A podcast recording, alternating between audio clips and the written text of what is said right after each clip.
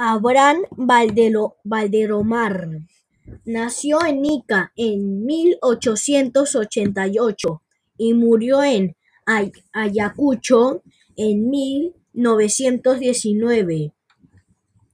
Fue un narrador, poeta, periodista, dibujante, ensayista y dramaturgo peruano, considerado uno de los principales cuentistas del Perú, junto con Julio Ramón Ribeiro.